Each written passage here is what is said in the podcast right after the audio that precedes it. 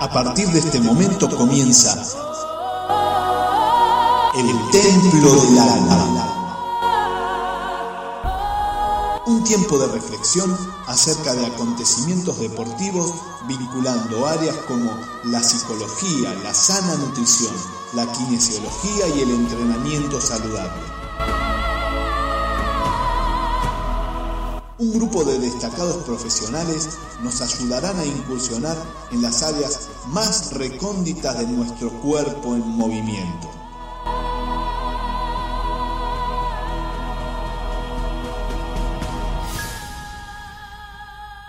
Ahora sí, que comience la acción.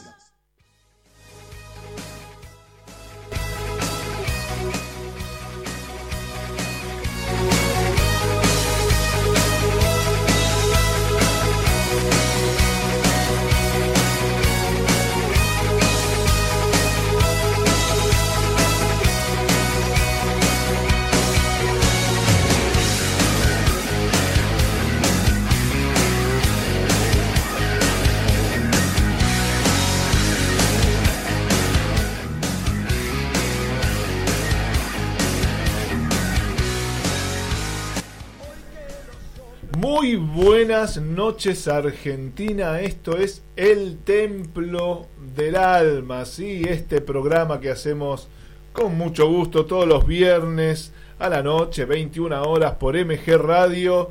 Eh, es un programa que trata de ahondar en algunas cuestiones del deporte, de la salud, del bienestar físico y mental.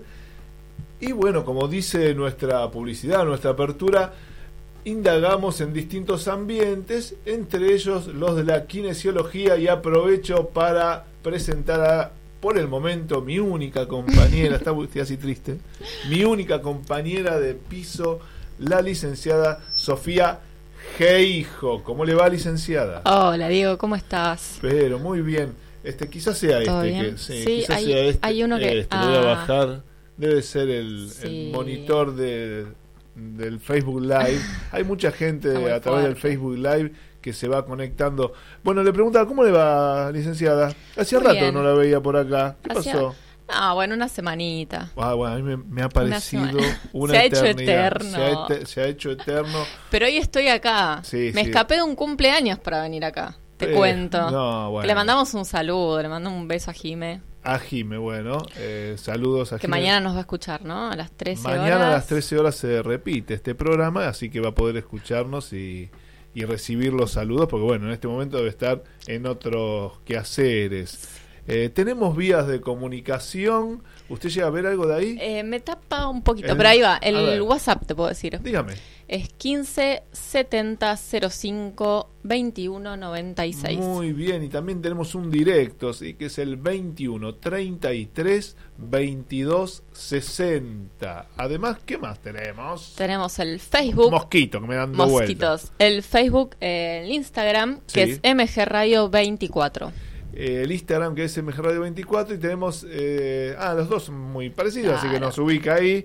En este momento estamos saliendo por el, el Facebook de MG Radio y tenemos también la página de la radio eh, que es- la puede ver acá la gente que está en el Facebook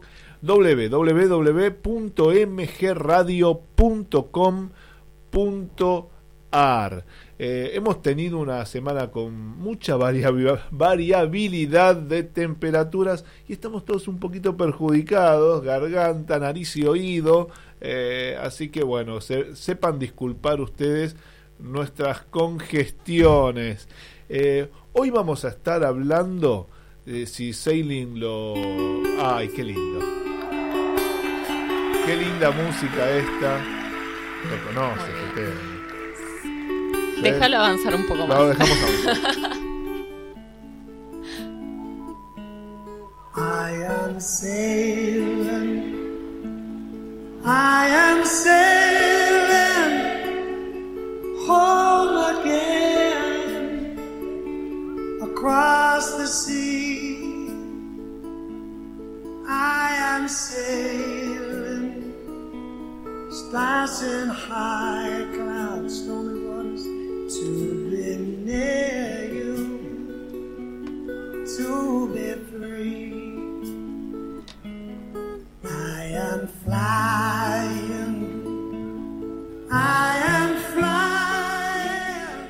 muy lindo, Ross Stewart, para amenizar la jornada esta que tenemos. Déjamelo de fondo que me gusta. Yo estaría todo el día escuchando Ross Stewart.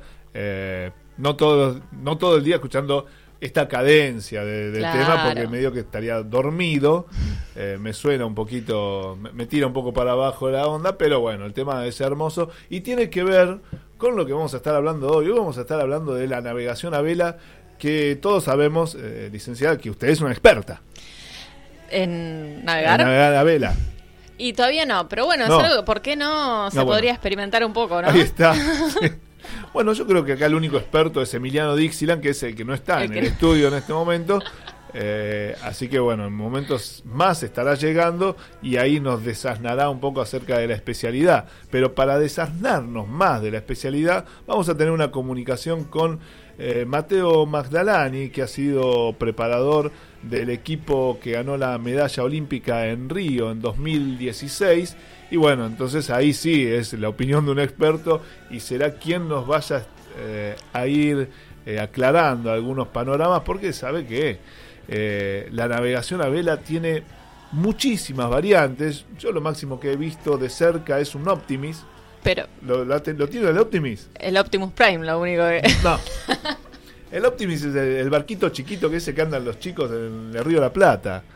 Nunca ah, eh, al- a control. no, ay, Tampoco, no, no, sé, no sé. No, es un navegación. barquito chiquito que para un navegante solo, no sé, mide lo mismo que, que esta mesa, Como el creo kayak, yo. más chiquito todavía. Es un poquito más grande que esta mesa, con una velita y ahí andan los pibes, pero estoy hablando de chicos de 9 años, 10 años, que se inician en esta especialidad, eh, andan viajando con el Optimis. Y, y bueno, a partir de ahí van haciendo sus primeras armas, pero también a partir de ahí es que van teniendo las nociones de las inclemencias del tiempo, van teniendo que controlar algunas emociones que deben ser bastante fuertes. Ya le vamos a ir Sí, preguntando a nuestro entrevistado, porque uno se encuentra arriba de un chinchorro, como se suele decir, en la inmensidad de el río en este caso y en algún momento lo llevan al mar, lo que es bastante movedizo, supongo yo. Este, ¿Usted no ha tenido la suerte de navegar a vela, por lo menos, o de navegar? No, más una lancha. Una lancha. Más de una lancha no salí. Ah, bueno. Pero, la bueno, vamos, ya la vamos a llevar a andar en kayak en algún momento. En algún momento me Se va- subiré al kayak. Se subir al kayak va a ver que es muy satisfactoria la sensación de estar solo eh, en medio de la nada y a expensas de un pequeño instrumento que lo mantiene a flote. Seguí escuchando a los templarios de El Templo del Alma.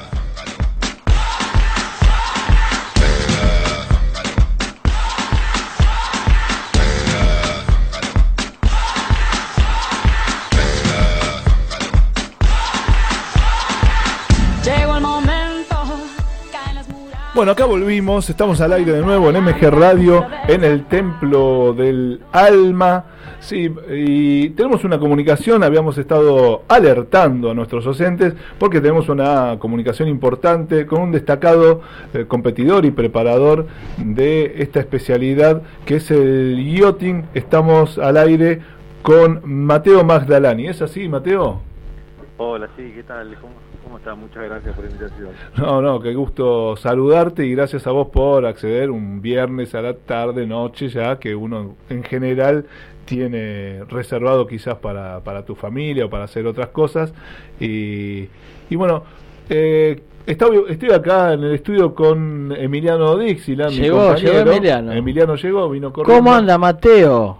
¿Cómo estás, Emiliano? Muchísimas gracias por esta deferencia de charlar con nosotros eh, a esta hora de un viernes. ¿Cómo fue? eh, perdón, perdón, Sí. perdón. ve- ve, empecemos con la presentación. Bueno, y tengo también ah, del otro lado de esta mesa a la licenciada kinesióloga Sofía Geijo, que seguramente me- se meterá, ya cuando te vio como te movías arriba de ese bote, dijo, ay, este pobre hombre, ¿cómo va a llegar a viejo?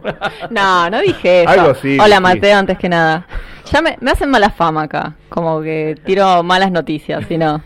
bueno, vos sos la encargada de, hablar de, esta, de, de Te- los te- dolores. Te, cuento un secreto, Mateo. Ella quiere que te rompas para arreglarte. A todos, los- todos los deportistas que hablamos les hace lo mismo. Mentira, mentira, es una mala fama que me hacen. Bueno, Yo quiero prevenir, ojo. Eh, eh, eh, para empezar, contanos un poquito eh, qué consistió este último viaje que tuviste tanto tiempo afuera, que no pudimos hablar con vos antes, Mateo. Bueno, primero, muchas gracias por la invitación No, no. De, de- de la entrevista. Y bueno, ahora eh, estuve en, en Nueva Zelanda eh, entrenando a un equipo brasilero eh, de esta Ajá. especialidad, pero en realidad fue una cosa puntual simplemente porque mi tripulante Eugenia tuvo un problema en la rodilla que se está recuperando, que ya está bien, pero bueno, no, no pudimos participar de este campeonato mundial eh, que se desarrolló en Nueva Zelanda de NACRA 17, que es mi especialidad. Y entonces fui como una- un ayudante a un compañero y amigo brasilero que, que compitió allá. El, el yachting tiene varias especialidades, ¿no? Porque vos hablás de NACRA 17 y cuando entras a investigar un poco vemos que hay como muchas especialidades, tipos de barcos. Eh, ¿Cómo se divide eso? Por lo menos si lo podés resumir, porque sé que Per- es muy perdón, amplio. un segundo. Hablamos de Eugenia Bosco, que es tu fiel compañera. Exactamente, sí. Yo, yo, yo- eh, mi compañera Eugenia en esa categoría que es mixta olímpica, Ajá. que es el catamarán NACRA 17, eh, que es una categoría bastante nueva. se- Ahí está. Por primera vez en, en- en los Juegos Olímpicos de Río. Eh, pero bueno, tú tienes como decir atletismo. Después adentro tenés un mundo de distintas disciplinas y, y- y- pero bueno, para hacerlo lo más hay, hay tres eh, grandes competencias Sí. en la vela. Eh, una es eh, los Juegos Olímpicos, eh, que son barcos más chicos que corren regatas más cortas alrededor de unas boyas. Después hay una regata eh, que es la- alrededor del mundo, que es la más famosa, que se llama la Volvo Ocean Race, eh, que esa, digamos, va, va dando la vuelta al mundo en barcos grandes, esos barcos que se ven que, que cruzan los océanos y demás. Y después tenés la Copa América, que es una competencia de barcos ultramodernos, donde Mm. las reglas son, son muy abiertas y dejan lugar a un montón de innovación y nuevas ideas. Eh, entonces tenés barcos súper desarrollados y, y muy rápidos, donde pesa mucho el diseño más que, Mm. que, digamos, las personas que lo manejan, por decir algo. Tu especialidad es el NACRA 17. Claro, entonces yo estoy metido en la parte olímpica y Ujú. dentro de la parte olímpica en el NACRA 17, que es este catamarán mixto de dos, de dos personas, Exacto. Eh, que también tiene capacidad de levantarse sobre el agua porque tiene Mm. eh, elevadores, como le llamamos. Eh, que Son como esos flotadores que se le ven en el costado, ¿no?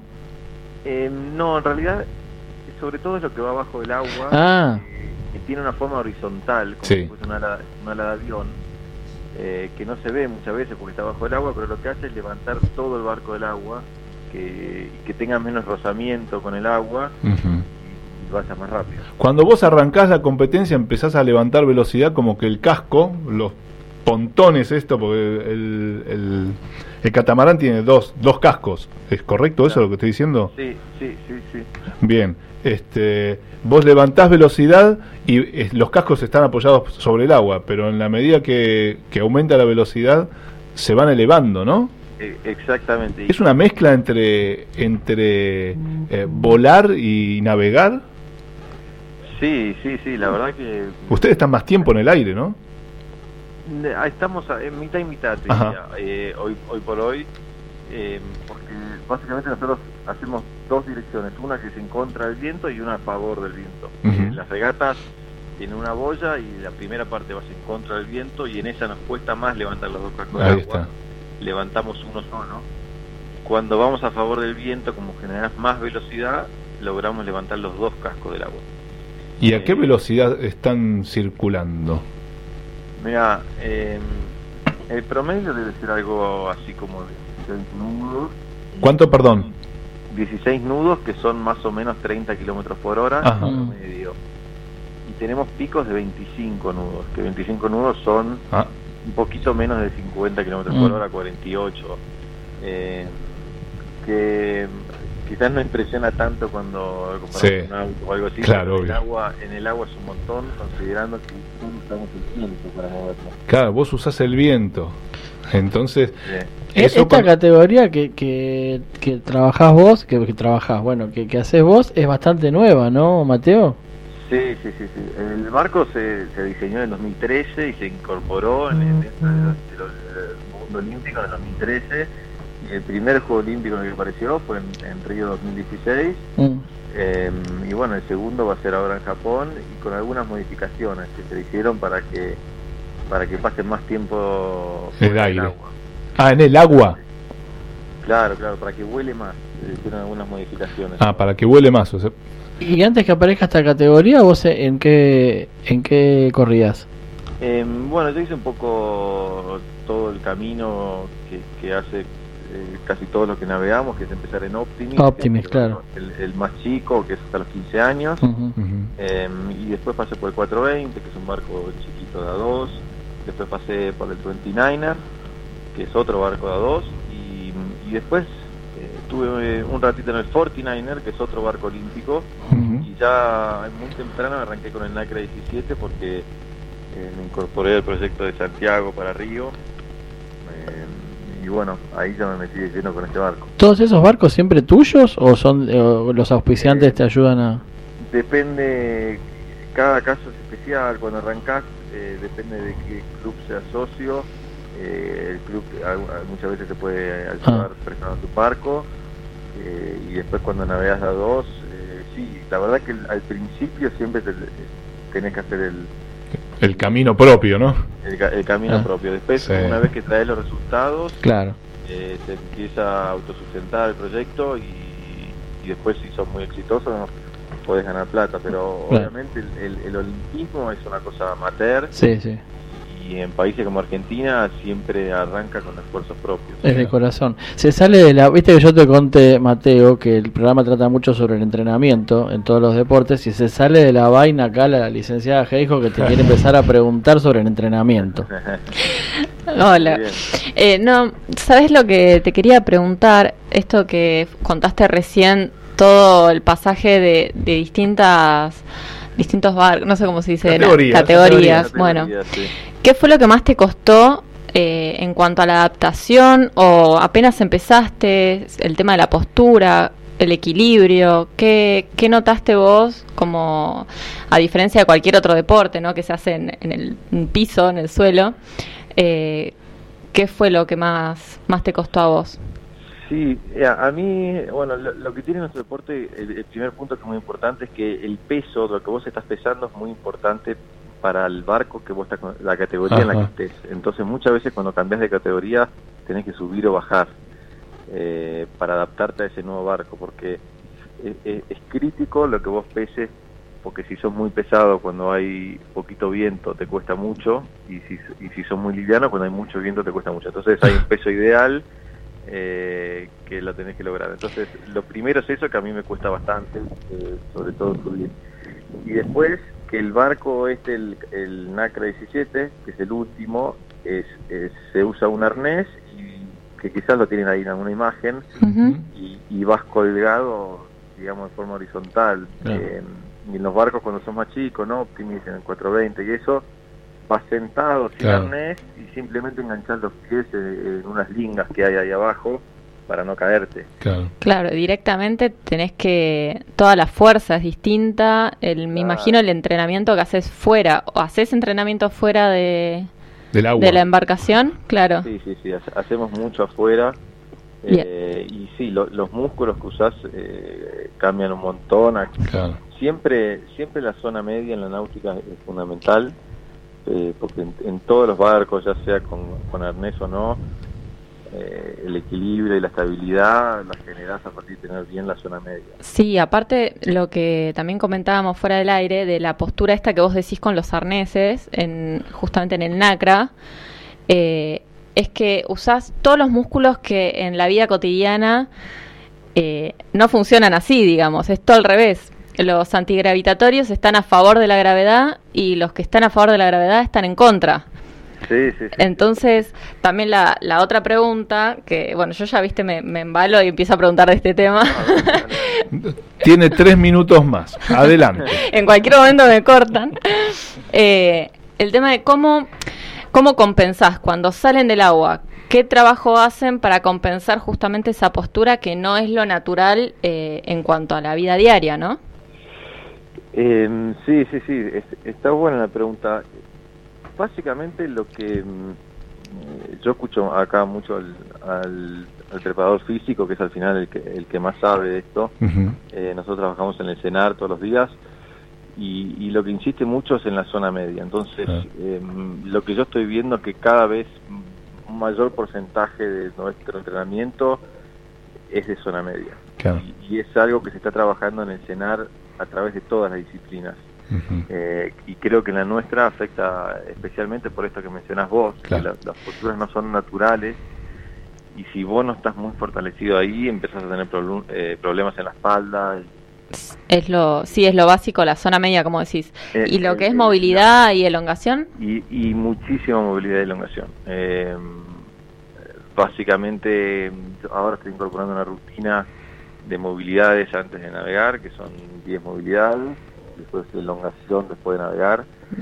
Eh, y, y- y sobre todo en eso, eh, concentrándome en la cadera y, y en liberar esa zona antes de salir y, y después mucha elongación sobre eso. Que bueno, nuestro deporte no tiene tanta cultura, eh, digamos, los barcos se están volviendo más físicos. Claro. Antes era un, de- un deporte más de sentarse y pensar más y qué sé yo, y ahora los barcos son cada vez más atléticos. Entonces, en, en- en algún punto nos estamos iniciando en esta cultura, ¿no? De, de cuidar más el cuerpo. Claro, uno se los veía como muy poco dinámicos eh, en algunas otras Claro. categorías y hoy se los ve que Claro. están corriendo de un lado a otro del bote y después poniéndose en posiciones, como decía Sofía, bastante antinaturales. Eh, para nosotros, para ustedes, se les va haciendo cada vez más natural, ¿no? Vos sabés, Mateo, que yo tengo unos kilos de más y cuando vos hablabas del peso, me, todas las miradas se dirigen a mí, ¿viste? El NACRA 17 está hecho No, para sa- vos. no, no sabés cómo me, cómo me discriminan, Mateo, acá.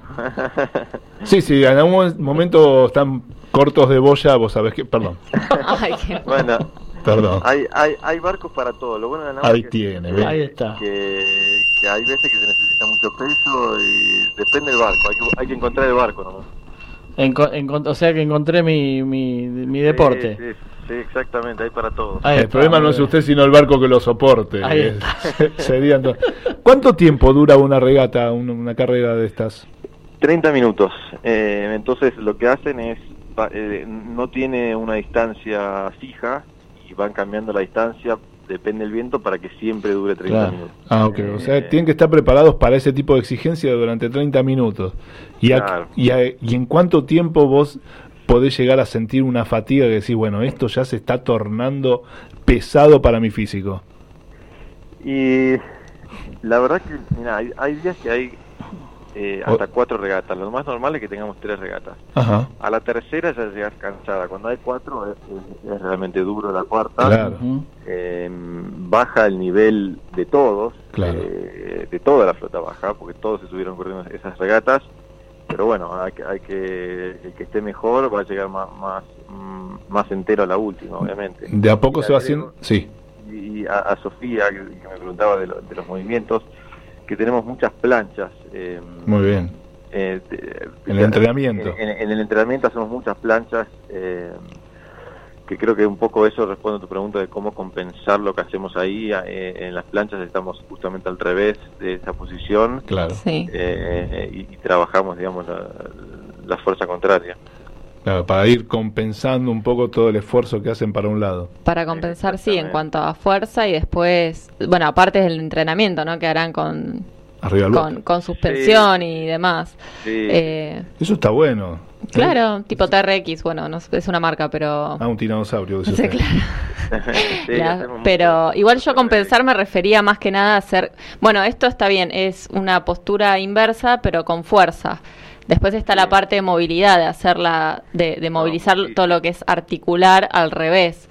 Sobre todo, bueno, la semana pasada, no la anterior, hablábamos de columna y en la postura que tienen ustedes tiende mucho a la rectificación de la columna en general. Sí. Entonces siempre está bueno, esto ya de consejo, Sí. va, va un extra. siempre está bueno como hacer las contraposturas o hacer algo, movilidades como si fuesen de yoga, más en extensión, fuera del agua obviamente, y sin peso, sin nada, para contrarrestar esa, esa fuerza. Disculpa, te- tenés una voz muy joven, así que eso quizás te, te favorece a la hora de estar arriba de un barco de esto. ¿Qué edad tenés, eh, Mateo? 25. ¿Cuánto? 25.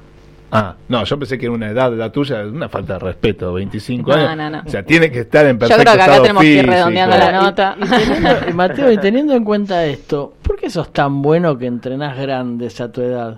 Ahí está. Eh, está, está muy bien. En la- en realidad todo empezó con Santiago. Yo no era entrenador. Sí. Santiago cuando se estaba preparando para Río tuvo problemas de salud que, que probablemente Sí. sepan. Eh, sí, se sí. recuperó se recuperó un cáncer y entonces cuando empezó ese problema me llamó a mí y me dijo mira yo necesito que vos navegues con Cecilia que es mi compañera mientras yo no estoy para que Cecilia se mantenga activa digamos y cuando yo me recupere y vuelva no sea tan difícil el proceso de, de volver a entrar en ritmo Está bien, pero te eligió Santiago Lange, ¿no? sí, o sea, no, no es que te eligió, o sea, cualquiera. No lo eligió Emiliano. No, no me eligió a mí. Pero quiero decir, mira, yo, porque yo le hice una entrevista a Santiago hace como más de 30 años, me acuerdo. Y ya Santiago era muy importante. Digo, vos, vos debes tener un plus, un- una diferencia con los demás, que, que sos bueno compitiendo y sos bueno entrenando. Sí, y, y bueno, eso, eso la verdad que medio que lo- creo que lo descubrió Santiago y lo descubrí yo eh, a, a medida que fue pasando el proyecto y la verdad que se armó una muy buena energía en el equipo y al final fuimos los tres, Ajá. porque cuando Santi se recuperó yo quedé como entrenador y Claro. la verdad que tra- trabajamos muy muy bien, pero pero sí, yo creo que fue una apuesta de Santiago porque no había nada para creer que yo, podía hacer eso también eh, y, y salió bien. Eh, pero bueno, Argentina tiene una muy un- una, una tradición muy muy larga. En, en, en el agua funciona muy bien Argentina siempre sí Eh, muy bien, los últimos seis Juegos Olímpicos Argentina trajo medallas en, Mm. en vela, eh, está solo atrás de boxeo, cantidad de medallas, Mm. Eh, y, y es, es bastante interesante porque mm, se da con un grupo de personas que, que se fueron transfiriendo el conocimiento y trabajando de una forma, eh, que son Santiago, que son Camago Sí. eh, que son Javier Conte, Juan de la Fuente, Serena Mato, bueno, un montón de medallistas eh, Vos. que, traba- que, tra- que trabajaron un poco de la misma forma y que, bueno, ahora estamos intentando los más jóvenes poder seguir ese legado, ¿no? Ajá. Esto- ustedes también eh, dan cursos, este, dan apoyo a las nuevas generaciones. Bueno, vos sos la nueva generación, pero debe haber chicos que están Sí, iniciándose.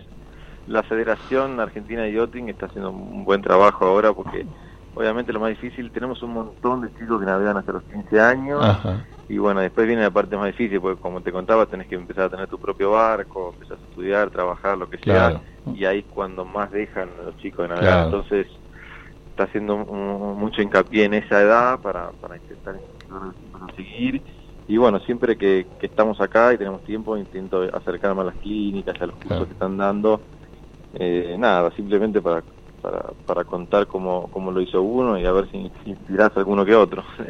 Vos Eh, hablamos hace un poquito de, la preparación física, pero también tiene mucho de técnico esto, ¿no? Si vos eh, no manejás una técnica corre- eh, correcta para cada embarcación, como que empezás a hacer agua, digo yo. Absolutamente, absolutamente. Eh, tiene un montón de variables en nuestro deporte y depende de la condición y depende del barco, una es más importante que la otra, pero eh, como regla general, primero que el barco y la preparación del barco es tan importante como tu propia preparación. Eh, nosotros pasamos tanto tiempo en el gimnasio como, como en tierra trabajando en el barco, como, como si fuésemos mecánicos, Ajá. pero bueno, poniéndolo a punto, porque son un montón de cosas que tienen que estar bien, las, los timones, las torsas, el mástil, eh, un montón de cosas que se pueden ajustar y todo eso tiene que estar bien porque porque es tu herramienta, digamos, y, y después obviamente la técnica, entonces es, es muy interesante y por eso la gente lo practica durante tantos años porque uno nunca para de aprender y hay un montón de terreno para, para explorar y todo. Mateo, vos sabés que hablábamos hace un tiempo con Gabriel Curuchet, viste, de ciclismo, y, y nos decía que en momentos de, de algunas carreras estaba en tanta tensión que terminaba la carrera duro, que lo tenían que dejar en el piso un rato hasta que empezaba, viste, el cuerpo a, a- a reaccionar de vuelta. Yo me imagino que tu- una competencia de ustedes con este contra el viento, con el viento, moviéndose para acá, para allá, que no se dé vuelta, como y también debes tener una tensión que el cuerpo debe terminar bastante eh, Sí, sí, sí, sí, termina, la verdad que nos siento un sobre todo en este barco, en el, en el Acre 17 que navegamos nosotros, que mm, viste como va arri- a- arriba del agua y cualquier Claro. error que vos hagas eh, en dónde pusiste el peso Claro. o cómo moviste el timón, las velas y qué sé yo, hace que te caigas Claro. de, de ese equilibrio y perdés un montón. Entonces, mm, eh, realmente es muy, muy estresante y, y sí, llegás con ese cansancio, eh, eh, viste, con, lo- con la que ya no tenés capacidad de pensar ni nada. sí. Es como, como el toro, como el toro este que, que te quiere tirar todo el tiempo. Total, totalmente, es así todo el tiempo. Es estresante competir en esas condiciones. Eh, es muy estresante porque encima una sola caída te puede llegar un montón de puntos, entonces hasta Y- que no termina no está nada dicho. Y lastimar además. Y lastimar, sí, sí, sí. Claro. Eh, pero yo lo que más siento es que nuestra nuestra competencia duran siete días, Ujú. eh, entonces son, viste, una semana de muchísimo estrés y cuando pasa esa semana Sí. es como que tenés tres días que el cuerpo te dijo, bueno, ahora aflojá porque Claro. Claro. eh, estás que no que no puedes hacer nada. ¿no? ¿Y hacen algún tipo de trabajo mental también, como para estar preparado para ese estrés? Sí, sí, eh, bueno, Santiago eh, trabaja con Daniel Espina, un profesor de yoga, hace ya 25 años, estuvo también en el equipo cuando nos fuimos a Río, y trabaja mucho con visualizaciones, eh, y todos los días, de hecho, cuando está Dani hacen visualizaciones eh, para intentar en- entrenar la mente para esa situación. Claro. Eh, porque obviamente el tiempo que tenemos en el agua de competencia es limitado, y si vos lo podés simular a través de visualizaciones poner a la mente en esa situación, cuando llegue vas a estar más preparado. ¿Has tenido algún accidente así que decís, upa, esto podría haber sido grave o fue grave en algún momento? Sí, eh, ahora quizás soy un poquito más consciente, pero cuando éramos más chicos yo navegaba con el hijo de Santiago, con Klaus, en un barco a dos, Sí. y, de- y después del colegio nos íbamos directo al club y salíamos a entrenar, y no le avisábamos a nadie. ¿viste? Muy bien. Medio- Es lo que se recomienda. Desde, esta- desde este lugar se recomienda Viste, después soy yo la mala onda, la que pregunta cosas. No, no, no, me parece- yo lo recomiendo. Y bueno, y una vez nos agarró una tormenta afuera, rompimos el mástil, y ¿Río de la Plata? Río de la Plata, a la altura de Olivos, eh, y obviamente no había nadie. eh, Claro. Así que, bueno, pasamos un- algunas horas ahí de medio Mm. complicadas hasta que pasó una lancha que nos de casualidad y Uh. nos pudo traer. Pero Ah, bueno, Ahora rompieron el mástil, pero que tormenta Bueno, marca cañón era. tormenta. no, lo que pasa en el río es que como el, eh, hay tres metros de profundidad y el mástil es más alto, si vos te das vuelta, Ah. toca el fondo del río. ¿Y se dieron vuelta?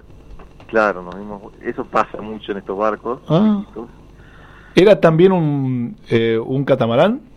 No, no, No. era un barco, se llama 29ers, como Ah. 29 pero Sí. en inglés. Sí, sí. Y, y bueno, no, Dio una vuelta, de- quiso dar una vuelta de campana y no pudo porque chocó contra el Claro, fondo. chocó contra el fondo y hace fuerza las olas contra y el mástil clavado en el barro. Feo momento. Eh, sí, es feo, feo. A tu papá le debe haber encantado. Sí. Sí, sí, estaba Contento. feliz cuando- Muchachos, ay, Mateo, qué loco sos, eh. Sí, pero Aparte mirá, y ahora, y ahora, le, ver. enrostra- ahora le Ah. enrostrás las medallas, Mateo. Eh, bueno, Sí, pero, sí. Aparte ahí está en la etapa que todo ellos, ¿o no? ¿qué edad tenías usted ahí? ¿Se puede saber? Porque si ahora sos joven, ¿cuánto tenías en ese momento? Diez- 16. 16. Nueve años. Qué lindo. Sí, Ujú. sí, sí, sí. Lin- Lindo momento, lindo momento. Eh, ¿Y te quedó alguna secuela psicológica? Porque lo estás recordando hoy con un poco de No. sorna, pero bueno. No, lo, lo que le vas ganando, ¿sabes? le ganas el respeto. No, no, Claro. no, le podés- no le puedes tener miedo, pero hay que respetarlo. ¿viste? ¿Te volviste a Ah, subir sí. rápidamente a un barco? Sí. Sí, sí, sí. sí. Hay, hay- hay que subirse al toque porque si no... Está bien, un poquito de inconsciencia viene bien, si no, no- si no nos atrevemos a ir al límite en algún momento, no. totalmente, tiene un poquito de eso el deporte. Y Mateo, Eh. ¿vos te dedicás 100% a, a esto o tenés alguna otra profesión o cómo? No, mm, la verdad que no, yo estudiaba hasta que eh, Santiago me llamó para todo este proyecto y ya no daba para hacer las dos cosas Claro. y hoy por hoy sigo sigo 100% en esto y creo que ya el, el nivel olímpico en todas las disciplinas subió tanto a nivel mundial que, Mm. que es muy difícil eh, hacer las dos cosas a la vez. Pues ya para vos es una profesión, Mateo. Es una profesión, No, claro. absolutamente. Claro. Sí. Hay casos como Paula Pareto, que es médica y, y medallista, pero, Mm. pero nuestro deporte exige mucho viajar y, y un montón de, viste, preparar el barco y conseguir los recursos y demás, eh, que lo hacen realmente muy complicado y que tenés que estar 100% dedicado. Mateo, vos, vos estuviste en cuántas Olimpiadas? Solo en Río. Solo en Río. ¿Es, es- es Sí. tan lindo como dicen el ambiente olímpico en, en el medio de la Olimpiada? Mira, es, es gracioso porque yo soy fanático de las Olimpiadas y cuando no iba me, me Mm. miraba todo. Sí. y cuando estuve ahí, viste, no me enteré de tanto, o sea, están metido en lo, En- en lo Ah, que sí. te toca y están en el día a día, que sí, obviamente hay, hay momentos lindísimos como la inauguración, Claro. pero después el, el día a día, la verdad que es un poco como, como cualquier otra competencia, al menos así lo, lo vi yo. Claro, Eh, estás tan metido en lo tuyo que se te escapa. en lo tuyo y, y tampoco te enterás de todo lo que, de que está pasando. por ¿Y, y vos no me querés llevar a la próxima y yo te cuento todo lo que va pasando? Emiliano, No, por favor. bueno, estaría- me vas a. Pero yo le cuento. No, Yo no, no. digo, mira, anoche nos fuimos a bailar hasta las 5 de la mañana. Claro. Yo le voy a contar, o sea, voy a ser el fiel eh, contador de él. Bueno, por lo menos para que no se pierda el resto de la fiesta. Claro, digamos. claro. Totalmente, fundamental.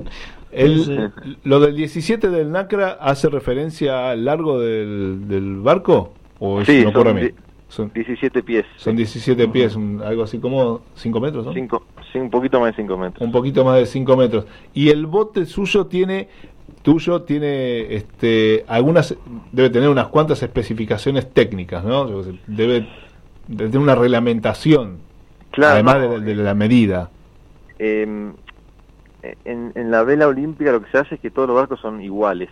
Eh, son todos exactamente el mismo diseño, entonces un poco lo que hace es se anula la parte de diseño, que en la vela es, es tan importante y, y hace tanta diferencia, eh, para eh, que sean la- las personas los que hacen la diferencia. Eh, ese, ese es el, la idea atrás de eso.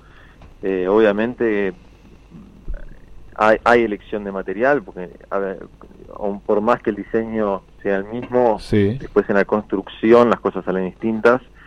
Eh, entonces hay prueba de material y todo, pero todo está bajo un- una misma especificación y son todos los barcos idénticos. ¿Esos barcos se hacen acá, por lo menos con el que vos competís, los, los No, acá? no, no, se hacen en Europa y hay un solo proveedor, eh, que bueno, es un poco polémico eso. Mm. Hay- hay- hay un Nos metemos en la demás, polémica. Pero, pero, pero bueno, es Monopolio. largo, pero bas- Hashtag. básica- básicamente, básicamente sí, la idea es que, que todo salga lo más parejo posible, que todos tengan el material igual y que sean los atletas que hagan la diferencia. Ahora, dicho esto, la pregunta sería, tanto tiempo vos arriba de ese barco eh, que lo conocés como la palma de tu mano, vos ya podés empezar a, a visualizar, ya que hablamos hoy de visualizaciones, el hecho de poder cambiarle algo al diseño para hacerlo más veloz. Ni hablar, ni hablar, ni hablar. O sea, la vela olímpica no es eh, no es ultramoderna, porque como se como se cierra un barco y se, y se fijan las reglas durante cuatro años, ocho años, doce años, eh, al mismo tiempo hay una evolución en diseño y, y en ingeniería enorme, sobre todo ahora. Eh. Entonces, no es un barco... Hay, hay barcos mucho más rápidos, eh, Claro. mucho más desarrollados y mejores. Lo que pasa que no es el objetivo de- de- del olimpismo. Eh, y para eso está es- eso que yo le mencionaba, la Copa América, que tiene reglas totalmente abiertas Claro. y, y que un poco el objetivo es eso, dejar libre de innovación y, que venga el que tenga la mejor idea. Pero esa experiencia tuya no, no hace que eh, sea interesante para los diseñadores de barco y a convocar a los deportistas y, Sí, y poder hacer sí, los diseños. Sí, sí, totalmente y se usa mucho. Ahí está. Y bueno, a mí me interesa mucho, yo no lo estudio oficialmente, pero pero leo Me- mucho acerca de Me naval imagino, y- me imagino. Aparte con los materiales que van apareciendo, ¿no? Totalmente, yo me, me intento aprender mucho sobre la construcción y demás porque eh, sí, después puedes colaborar en un montón de otros proyectos eh, con tu experiencia Claro. y, y todo lo que vamos recolectando y, y- por ahí la, la náutica es súper amplia y Sí. eso te ayuda para, para un montón de otras cosas. Es apasionante. Eh, Mateo, ¿cómo se forma un equipo? ¿Cómo, cómo, cómo te reuniste con Eugenia? ¿Cómo con Genia? ¿Cómo, cómo se forma un equipo? Y mm, yo Eugenia la conocía de las categorías juveniles eh, y, y bueno, con esta categoría que, que surgió que es mixta, eh, yo antes navegaba con, con Klaus, que era un varón, pero bueno, me, me subí a esta categoría y, y lo primero que tenés que ver es lo que le decías del peso, que el biotipo de las dos personas sea el adecuado, porque si no, no puedes ni empezar. Entonces, Claro. esa quizás es la primera, eh, la primera barrera. Si, si eso está bien, eh, después lo que haces es un periodo de prueba siempre, porque eh, mucha convivencia y mucho tiempo arriba del barco, Claro. y no solo eso, sino que después estás en la misma casa y estás conviviendo y demás, entonces eh, hay un- una parte humana y, y una parte técnica que se tiene que dar. Em, pero sí, e- es creo que es el desafío más grande del, del NACRA 17, es, es- esa lograr formar un equipo entre un hombre y una mujer, que es algo Mm. nuevo y, y bueno, eh, él lo está explorando el deporte, En esa media hora de competencia son una sola cabeza. totalmente. Eso, ¿quién da las órdenes? ¿Hay alguien que da las órdenes? Sí. ¿Hay órdenes? ¿O es ya un continuo donde todo el mundo tiene todo ensayado? No, no, pero bueno, son, son, son un equipo que se supone que son un solo cerebro. Ya se Claro, tienen que claro. conocer tanto que... Pero el, ma- el mar, el río, las inclemencias del tiempo no son todo el, todo el tiempo Mm. iguales. Bueno, esa es la pregunta. ¿Vio? Se armó el debate acá. No te- Mira, sí, hay, hay obviamente una parte que, que está muy planificada y muy entrenada, que se intenta respetar, y después están todos los, los imponderantes de la regata, que son un montón, porque va cambiando el clima. Entonces, básicamente lo que pasa es que Eugenia está en una función que es- está muy concentrada en la velocidad del barco, Ajá. y yo estoy en una función que está muy ligada a decidir por dónde vamos. Ah, Eh, porque hay un montón de opciones del camino que puedes tomar. Ah, Es bien. que si no, no hay como esa división es imposible porque Claro. si, si no lo prevén, digo eso. Porque Claro, ante entonces, cualquier imprevisto, sí. como decís vos, tienen que saber quién hace cada cosa. Ah, Sí, sí, exactamente. Entonces, eh, yo eh, un poco traigo la información de lo que está pasando afuera hacia adentro del barco y, y quizás Eugenia me trae la información de lo que está pasando en el barco hacia mí, eh, de cosas que ya yo no, no estoy viendo. Entonces, ¿El, el- Em. el barco son solo materiales o tiene algún, algún implemento tecnológico que los ayude?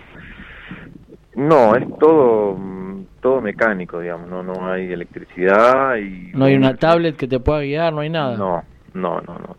Eh, de nuevo, eso es un un poco el espíritu del olimpismo, mantenerlo lo más simple Claro. posible y a las Mm. habilidades del navegante. Lo único que tenés es un compás que te dice la dirección a la que vos te estás dirigiendo, pero no, Mm. Y hay antes, nada que te diga la- del viento, nada. antes se estudia, me imagino, cómo hacen los días previos. Agarran un mapa hacia la vieja Sí, usanza, digamos, de navegación.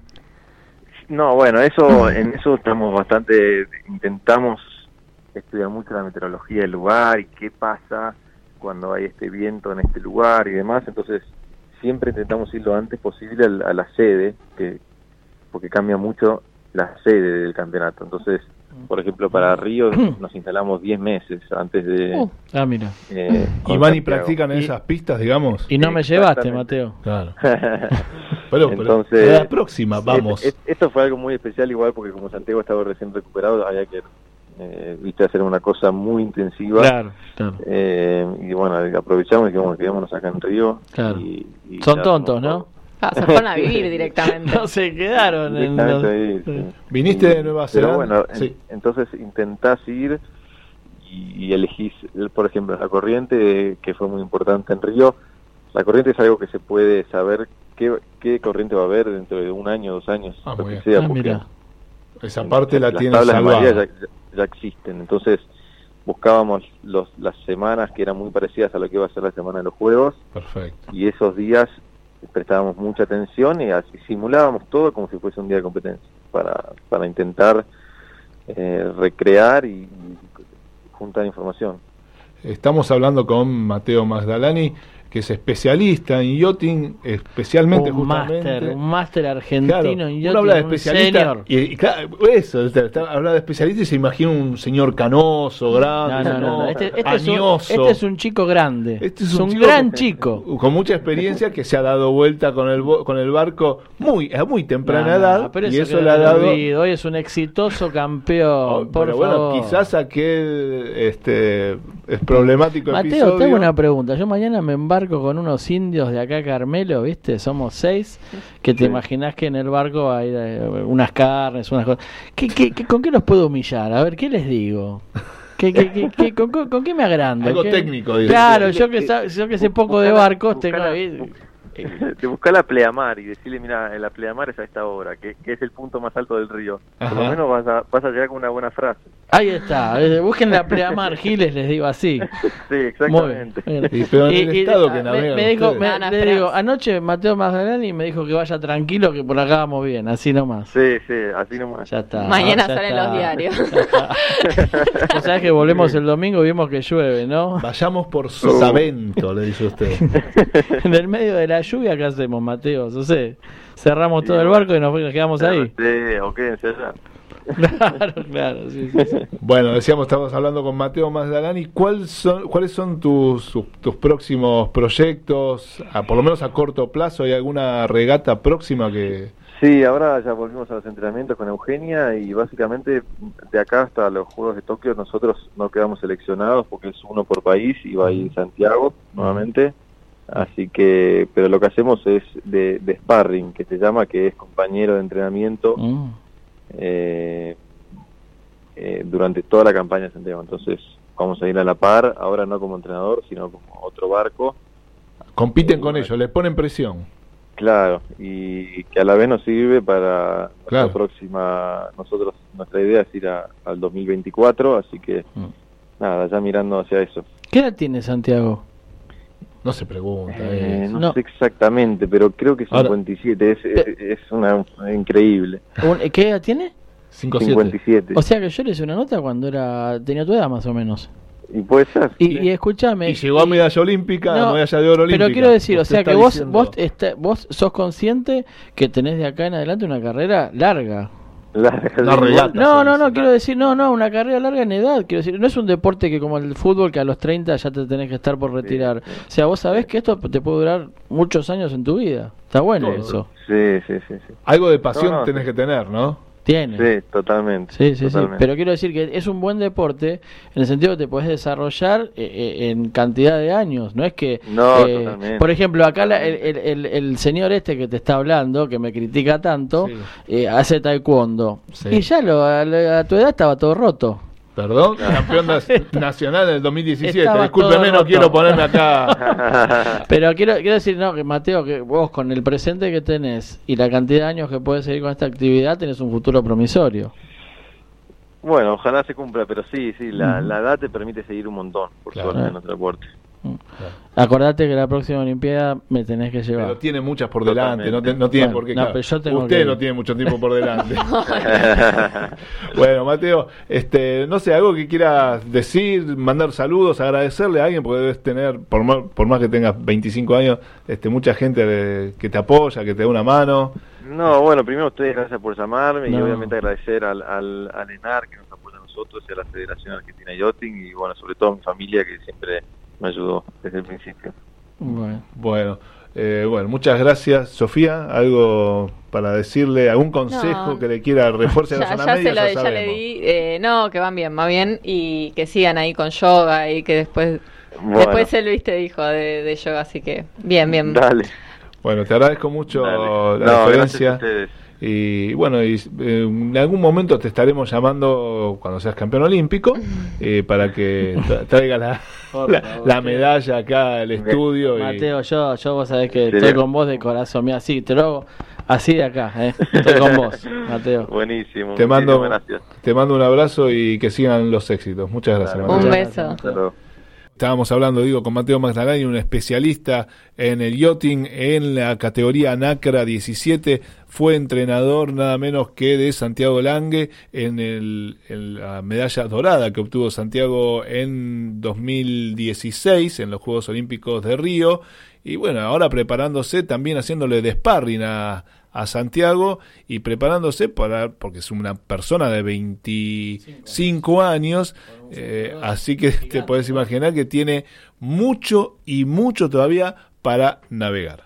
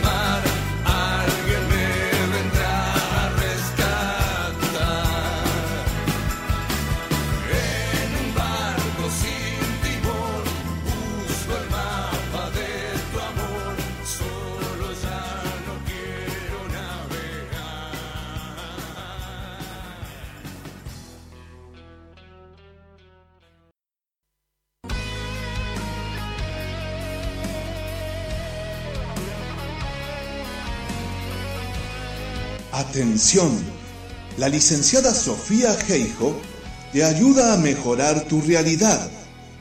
Vuelve a disfrutar de tu cuerpo. Osteopatía, drenaje linfático manual, yoga y stretching terapéutico. Búscala en Instagram. Licenciada Sofía Geijo, fisioterapeuta.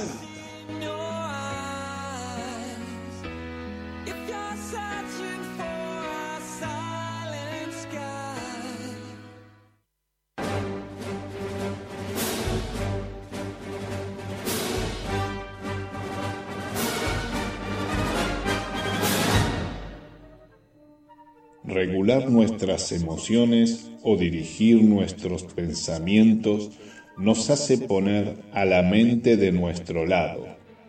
Fuerza mental te ayuda a descubrir estrategias para acercarte a tus metas.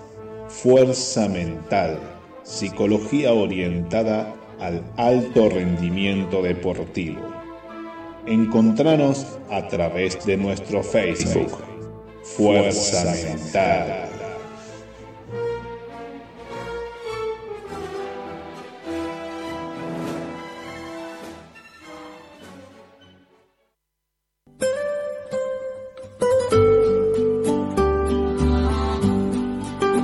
Vení a conocer la auténtica cocina italiana, la Madonina, especialidades en pastas. La Madonina, 11 de septiembre 4540, Núñez, a una cuadra de Avenida Libertador.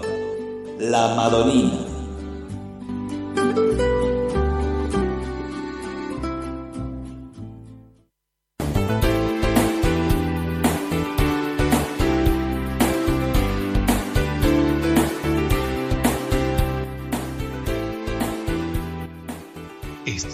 Pensando en entrenamiento personalizado?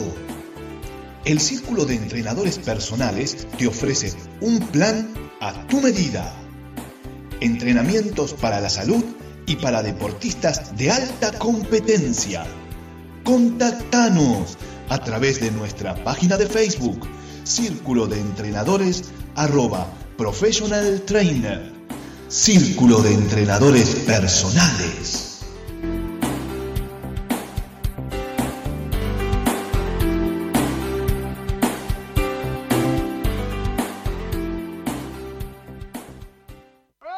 Escuchando a los templarios de El Templo del Alma.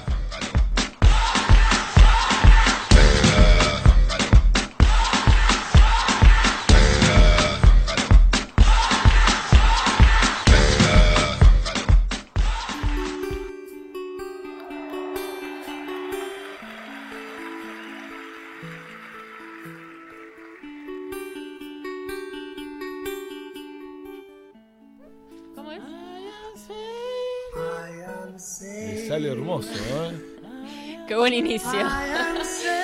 La vuelta de la tanda. Qué lindo, bueno. Eh, tenemos vías de comunicación. No vamos a responder, me parece. Estamos en un momento zen de la noche. Perdón, algo importante tengo Sí. que decir. Está ganando River. Está ganando River 1 a 0, así que bueno, estamos navegando por buenas sensaciones, por lo menos en este estudio. Le mandamos un saludo al señor Pablo Blanco, Que no debe estar que pasándola no debe estar pasando tan bien. Este, tenemos vía de comunicación, dijimos el 15 70 05 21 96. Me, me pone tranquilo el hecho de escuchar a Rostewar.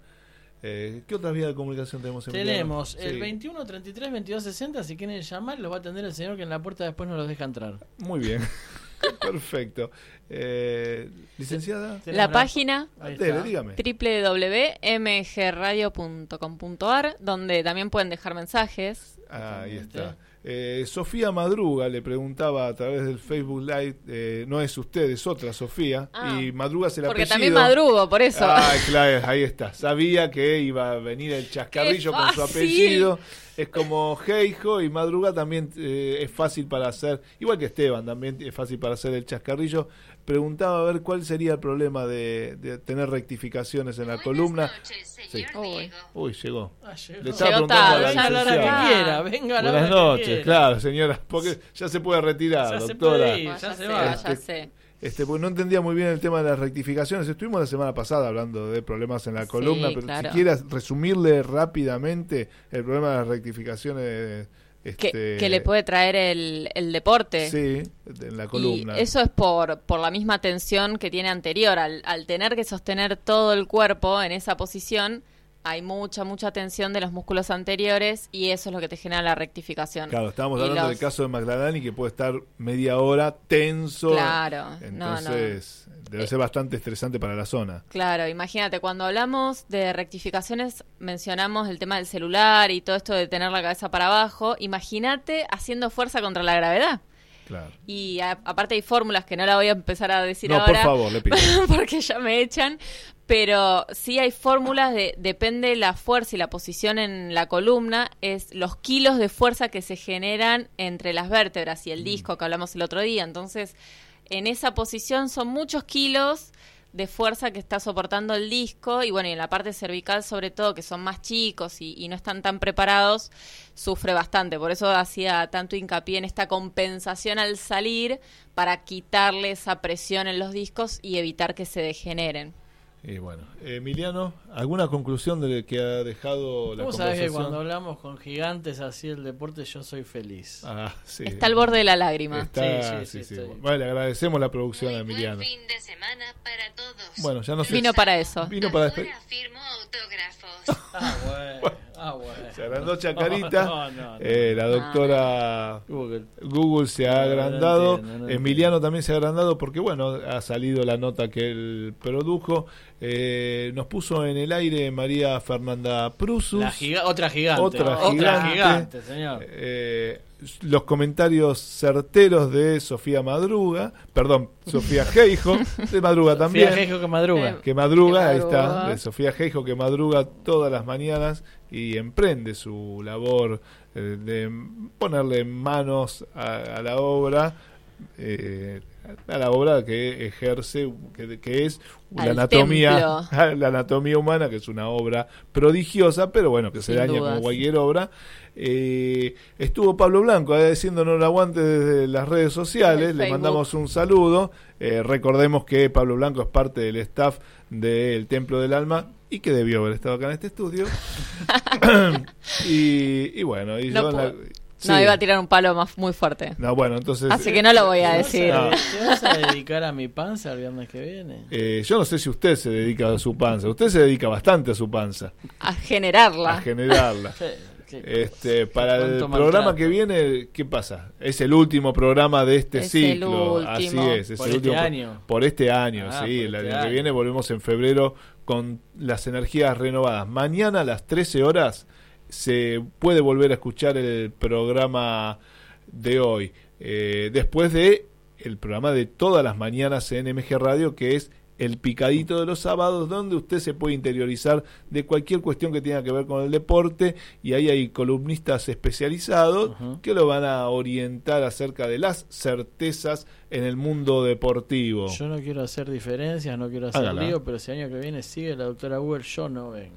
No sea así, pero si usted la trajo y ahora se, No, la- no, no, ahora no. se está, Está muy creída. se está enconando contra Bueno, ella. pero hay, hay renovación, para febrero hay renovación de contratos. Ahora No se sé, cortan ver, el viernes que. Sí, viene. quizá- quizás sea, quizás se quede la doctora Claro. solamente. Bueno, eh, le mandamos un saludo a todo el mundo y a ver cómo veníamos con, eh, bueno, veníamos, dijimos que estuvimos eh, hablando con Matea Magdalani que suele hacer regatas y recuerde que hay veces Mate. ¿Eh? Mateo, Mateo. Mateo dije, ¿no? Sí, Mateo Magdalani. Mateo, sí, sí, y recuerde que a veces es muy largo el camino hacia la meta.